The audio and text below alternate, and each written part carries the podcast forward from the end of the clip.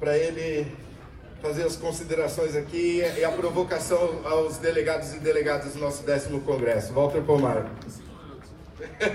não, não, tem mais do que cinco minutos.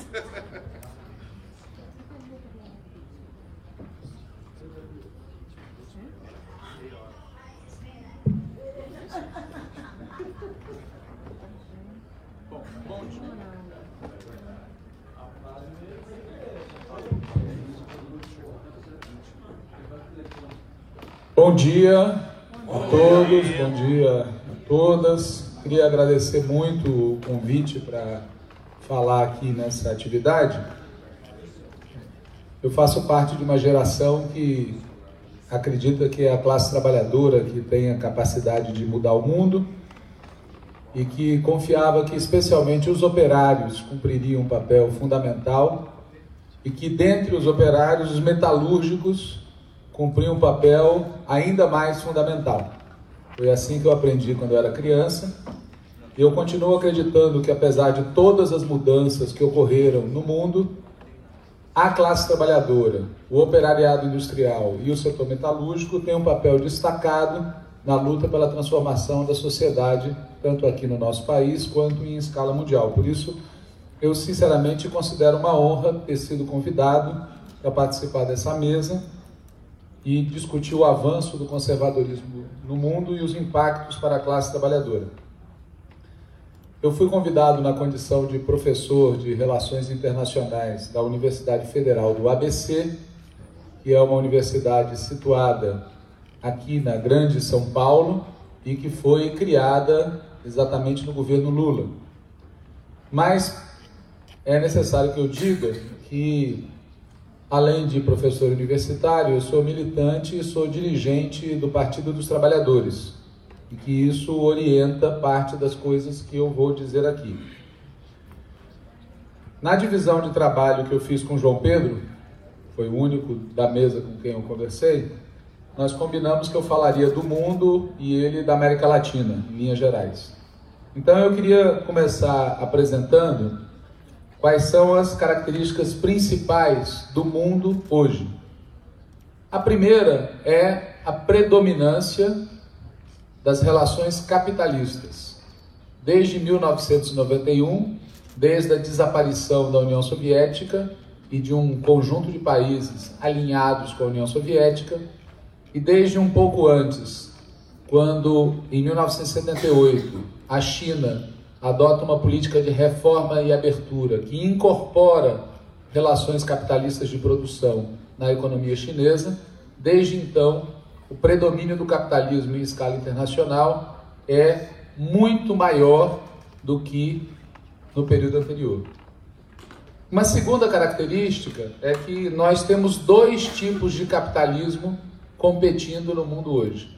O capitalismo claramente neoliberal, organizado e dirigido pelo capital financeiro e que tem seu epicentro no que a gente chama de mundo anglo-saxão, Alemanha, Inglaterra, Estados Unidos, e de outro lado, um capitalismo de Estado, em que o capital financeiro está sob controle do Estado e posto a serviço do desenvolvimento produtivo, tecnológico e industrial. Ironicamente, o país em que se localiza a maior expressão do capitalismo de Estado é a China, dirigida pelo Partido Comunista. Uma terceira característica é que este capitalismo de tipo neoliberal, não o capitalismo em geral, mas no fundamental, o capitalismo de tipo neoliberal, o capitalismo controlado pelo capital financeiro, está em profunda crise. O ponto máximo dessa crise até agora foi 2008. Mas todos os sinais são de que a qualquer momento pode ocorrer uma nova crise similar àquela. Uma quarta característica do mundo é que a potência, o Estado hegemônico, desde o fim da Segunda Guerra Mundial até a desaparição da União Soviética, o Estado dos Estados Unidos, este Estado está em crise e a potência hegemônica está em crise porque vem perdendo capacidade de direção, perdendo capacidade econômica, perdendo capacidade política, perdendo influência ideológica. Quando nós falamos que os Estados Unidos vivem uma crise e que a sua hegemonia está declinando, não confundir isso com a ideia de que essa crise é fatal, é irreversível e que os Estados Unidos é um tigre de papel. Não é nada disso. Os Estados Unidos continuam sendo uma potência agressiva, perigosa e mais perigosa que antes, inclusive, porque está fazendo de tudo para recuperar a sua hegemonia. E essa é exatamente a quinta característica do mundo em que nós estamos vivendo: um mundo capitalista um mundo em que dois tipos de capitalismo competem, um mundo em que o capitalismo de tipo neoliberal está em crise, um mundo em que a potência hegemônica, os Estados Unidos, estão vendo declinar a sua hegemonia, e em quinto lugar, um mundo em que os Estados Unidos lutam para recuperar esta hegemonia. Essa luta foi explicitada várias vezes nos últimos anos e uma das vezes foi no discurso de posse do presidente Obama, quando ele dizia que os Estados Unidos fariam de tudo para recuperar o papel que tinham até então. Essa luta dos Estados Unidos por recuperar a sua hegemonia envolve conflito com três setores diferentes. Envolve um conflito com o seu competidor direto, que é a China, envolve um conflito com povos e nações da periferia do mundo e envolve conflito com a sua própria classe trabalhadora e com as classes trabalhadoras dos países de todo o mundo. Tem uma dimensão, portanto, de conflito interpotências, tem uma dimensão claramente imperialista, de conflito entre os Estados Unidos e os povos e nações periféricas, e tem o conflito com as classes trabalhadoras no sentido da relação capital-trabalho. Nesta luta, os Estados Unidos operam em três níveis hoje. Operam no nível das ideias. O Trump é o, um dos porta-vozes dessa onda neoliberal de extrema direita que a gente vê se espalhar pelo mundo inteiro. Não é o neoliberalismo ao estilo do Clinton, que era otimista, que oferecia um mundo melhor, que falava de progresso e de globalização como coisas que iam nos levar para o paraíso. É um neoliberalismo de cara amarrada, protecionista, localista, nacionalista, conservador. Aqui no Brasil, por exemplo, o chanceler Ernesto Araújo acha que o Trump é o grande líder que vai salvar o Ocidente cristão das ameaças que pairam sobre ele. Nessa luta, os Estados Unidos, além das ideias, opera no terreno da política. Isso é visível aqui na América Latina, é visível na União Europeia e em outros setores em que ele busca cooptar, manter do seu lado e, se necessário, agir brutalmente para atingir esse objetivo, elites dos países periféricos. E nessa operação, a democracia liberal de que os capitalistas tanto diziam se orgulhar no pós-Segunda Guerra Mundial, que eles falavam que era a grande vantagem comparativa do capitalismo frente ao socialismo soviético, essa democracia vai para o ralo, vai para o saco. Em todo o mundo capitalista, os institutos da democracia liberal vão sendo esvaziados de conteúdo e a gente passa a ter governos cada vez mais policiais, governos cada vez mais autoritários, governos cada vez mais repressivos e governos que, esse é o outro lado da medalha, cortam os direitos sociais conquistados na chamada era do bem-estar social. E a terceira arma utilizada pelos Estados Unidos é um conjunto de vantagens comparativas que eles acumularam no período em que foram a potência hegemônica.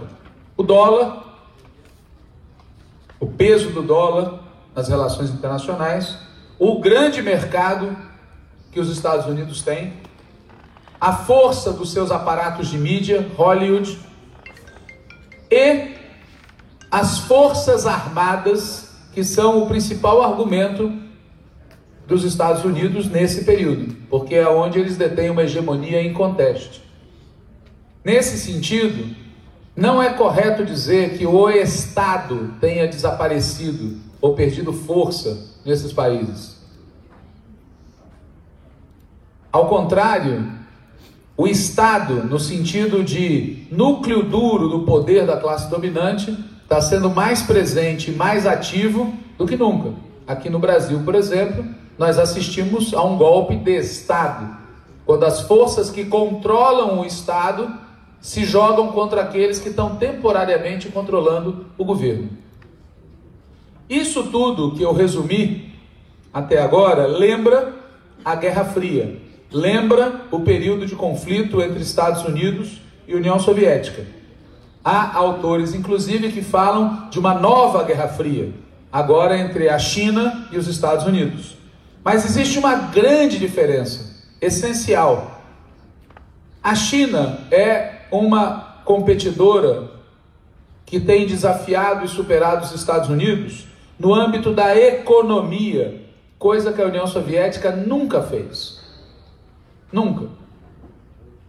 E nesse âmbito, a China opera tanto como uma consumidora de matérias-primas em larga escala, que disputa mercados com os Estados Unidos, mas opera também como uma oficina, um grande polo industrial e tecnológico. Uma das maiores oficinas e um dos maiores laboratórios do mundo, superando os Estados Unidos em vários terrenos.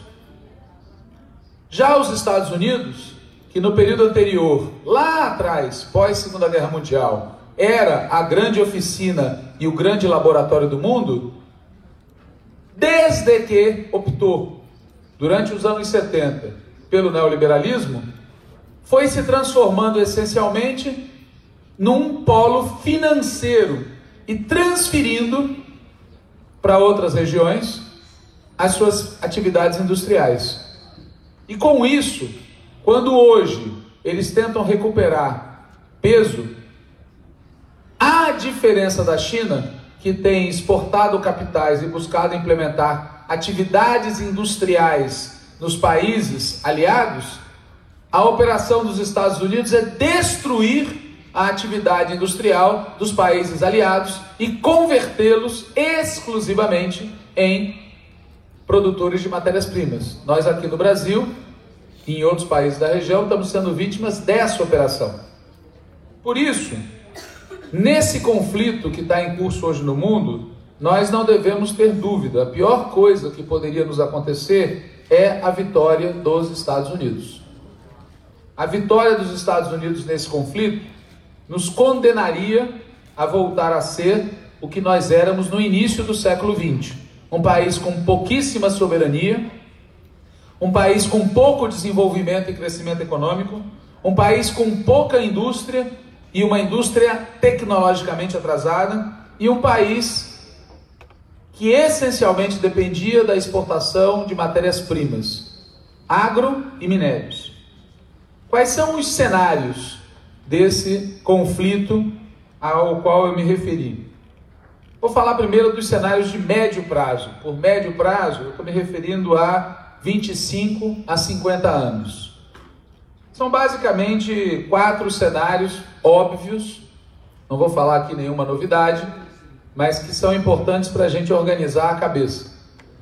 Um primeiro cenário é a vitória dos Estados Unidos, a vitória do imperialismo, a vitória dos Estados Unidos e dos seus aliados, que em grande medida são as potências europeias, as potências capitalistas europeias e o Japão. Uma vitória, portanto, do neoliberalismo e do capital financeiro. Isso nos jogaria para um mundo de Mad Max, para aqueles que gostam do filme. Um mundo de um nível de barbárie muito elevado. Uma segunda possibilidade é uma vitória da China e dos países que têm apostado no capitalismo de Estado. Para nós, brasileiros ou latino-americanos ou africanos, isso é melhor do que a vitória dos Estados Unidos, mas isso por si só não é bom. Se vier acompanhado da manutenção da desindustrialização e do atraso tecnológico e da primarização. Nos interessa que os Estados Unidos seja derrotado, mas o cenário de uma vitória da China, sem que isso seja acompanhado de uma reestruturação da economia mundial, da divisão de trabalho em escala mundial, não é suficiente para nós. Uma terceira possibilidade, um terceiro cenário, é que nas brechas desse conflito entre China e Estados Unidos, no ambiente de profundo conflito que nós estamos vivendo, ocorram novas rupturas nacional populares ou revoluções socialistas. Foi isso que ocorreu no longo período de conflito da Primeira à Segunda Guerra Mundial, em que a hegemonia mundial passou das mãos da Inglaterra para os Estados Unidos e nesse meio tempo foi disputada pela Alemanha. Neste período, que começa em 1914 e vai até a segunda metade dos anos 40, ocorreram pelo menos duas grandes revoluções, cujos ecos se fizeram sentir em outras, a Revolução Russa e a Revolução Chinesa. Esse é um terceiro cenário que tem que ser posto sobre a mesa sempre, especialmente porque é o melhor cenário para a classe trabalhadora. Tudo que a gente comemora de conquistas sociais obtidas na segunda metade do século XX são resultado combinado da luta da classe trabalhadora em cada país concreto, com o fato de que existia em âmbito mundial uma onda revolucionária que se traduziu em governos como o da Rússia, como o da China, como o do Vietnã, como o de Cuba, como de tantos outros, que pressionava os países capitalistas e levava a classe dominante desses países a, para evitar o perigo comunista, aceitar concessões das suas classes trabalhadoras. Não é coincidência o fato de que o momento que nós vivemos hoje surja depois da derrota da União Soviética, depois da dissolução da União Soviética. E, portanto, seria ótimo para a classe trabalhadora em cada país que ocorressem novas revoluções socialistas vitoriosas, ou pelo menos rupturas nacional populares em vários países do planeta. E o quarto cenário é que ocorra um combinado disso tudo. É o cenário mais provável. Como aconteceu no período anterior, houve de tudo um pouco. Vou falar agora dos cenários de curto prazo, entendendo por curto prazo os próximos anos, a próxima década, os próximos 10 anos. E eu vou resumir com palavras. Nós vamos viver nos próximos anos mais crises, mais guerras, mais rupturas reacionárias ou revolucionárias, pela direita ou pela esquerda. E, portanto, vai ser uma época de muita instabilidade. Quem estiver imaginando que a gente vai ter tempo fácil, tempo tranquilo no próximo período, está completamente enganado. O que nos espera é mais conflito. Porque tanto nós, trabalhadores, se quisermos virar a mesa, vamos ter que lutar muito, quanto eles, classes capitalistas, para fazer o que eles querem, que é rebaixar brutalmente o nosso nível de vida, vão ter que apelar para a lei da selva. Portanto, o que nós vamos ter pela frente, em qualquer que seja o cenário vitorioso no médio prazo, no curto prazo é mais conflito, mais luta entre as classes em cada país e mais luta entre os estados em âmbito mundial. É um cenário que lembra o que antecedeu a Primeira e a Segunda Guerra Mundial. Não estou dizendo que vá acontecer uma nova guerra mundial, mas estou dizendo que não está cheirando bem. O pior cenário para nós, no caso brasileiros, é o da vitória dos Estados Unidos, porque nos remeteria, como eu já disse, para uma condição de anos 20 do século 20. Mas tem um detalhe: no século 20, Logo depois da década dos 1920, nós tivemos um ciclo desenvolvimentista, que foi de 1930 a 1980, da ditadura Vargas ao fim da ditadura militar. 50 anos em que o Brasil se desenvolveu muito, com ditadura, com desigualdade social, mas com muito crescimento econômico, que de alguma maneira se traduziu ainda que em menor escala, numa melhoria das condições gerais de vida do país. E esse ciclo desenvolvimentista não foi só aqui no Brasil. Também se fez presente na Argentina, no México e em inúmeros outros países do mundo. Por quê? Porque naquelas condições do capitalismo daquela época, a guerra, a primeira e a segunda, abriram uma brecha na qual os países da periferia conseguiram penetrar e escapar. A reconstrução do pós-guerra tornou também necessário um certo patamar de desenvolvimento e crescimento econômico, mas principalmente o tipo de capitalismo que era hegemônico naquele período era o capitalismo industrial. Os Estados Unidos, potência hegemônica, e a Alemanha, potência desafiante, e a Inglaterra, potência velha, os três eram potências industriais. E a União Soviética, que também fazia parte do cenário, também era uma potência industrial. Portanto, um cenário completamente diferente do atual. Uma vitória dos Estados Unidos não seria a vitória do desenvolvimento industrial, ainda que capitalista, ainda que desigual, etc. Por isso, se tudo der errado, se os Estados Unidos for vitorioso nesse conflito, vai dar errado mesmo. Não é aquela situação em que se sofre uma derrota, mas tem o lado bom. Não tem lado bom. A vitória dos Estados Unidos é a transformação da periferia deles, e nós estamos na periferia dos Estados Unidos, nós latino-americanos, é nos transformar numa área de caça em que eles vão buscar bens agrários e minerais. Por isso é que a política de colaboração social-democrata que na época do pós-Segunda Guerra Mundial, podemos concordar ou discordar do que foi feito, mas naquela época trazia benefícios efetivos, agora não traz benefício nenhum.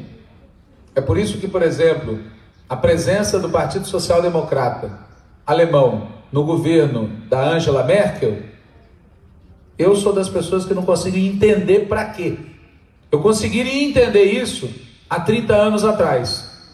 Era seria contra, mas entenderia. Hoje não serve para nada. E eu estou dando esse exemplo porque aqui há companheiros da Alemanha que podem contraditar de público, se acharem que é o caso.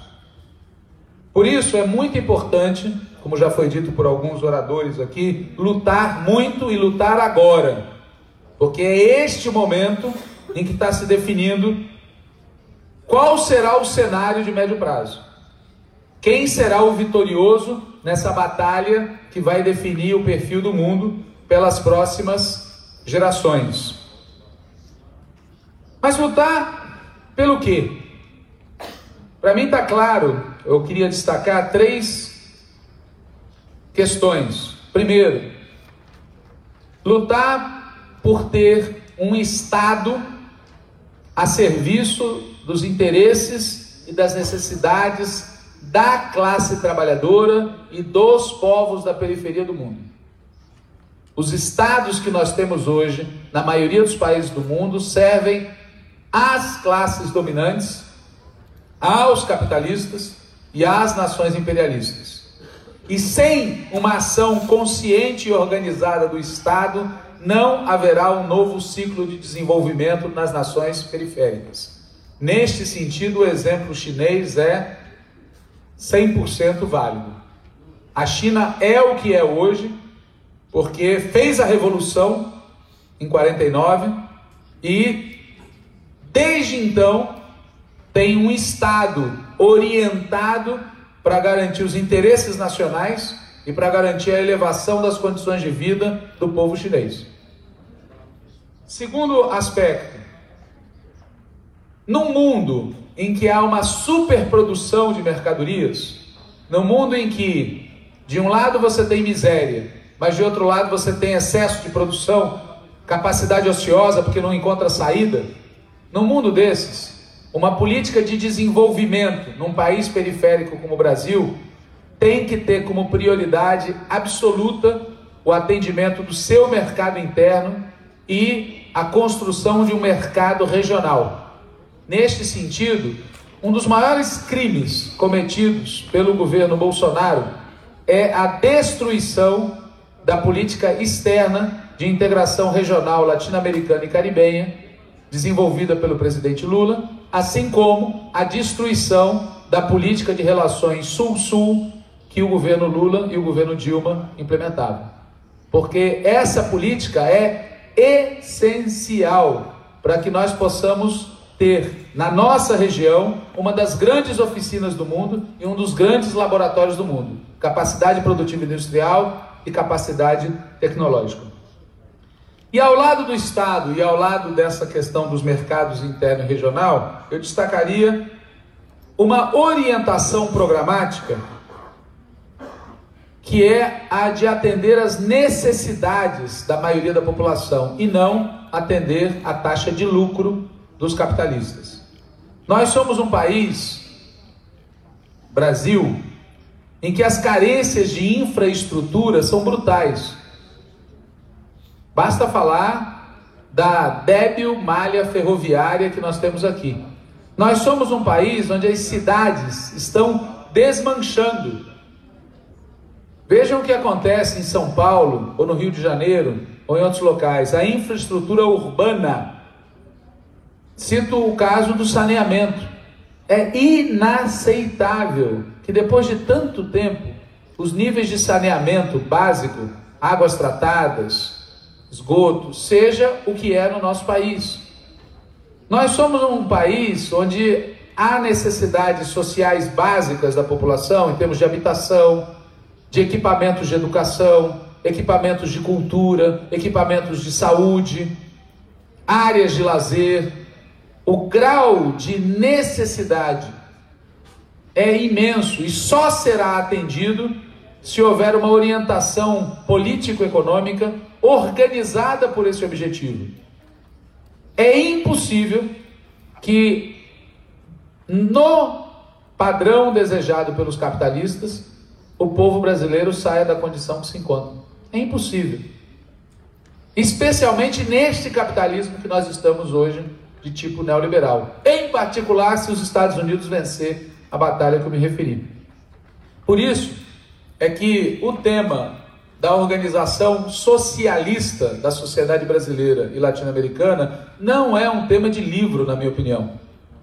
Não há como rapidamente e de maneira radical, ou seja, atendendo o maior número de pessoas possível, no menor tempo possível e atendendo a maior quantidade de necessidades possível, sem que a classe trabalhadora controle o Estado e controle grande parte da economia. E o nome disso é socialismo. E isso tem que estar posto na preocupação programática da classe trabalhadora, mesmo aqueles que estão em atividades em que a luta política não é a que está em primeiro plano, mas essa orientação programática tem que estar no horizonte.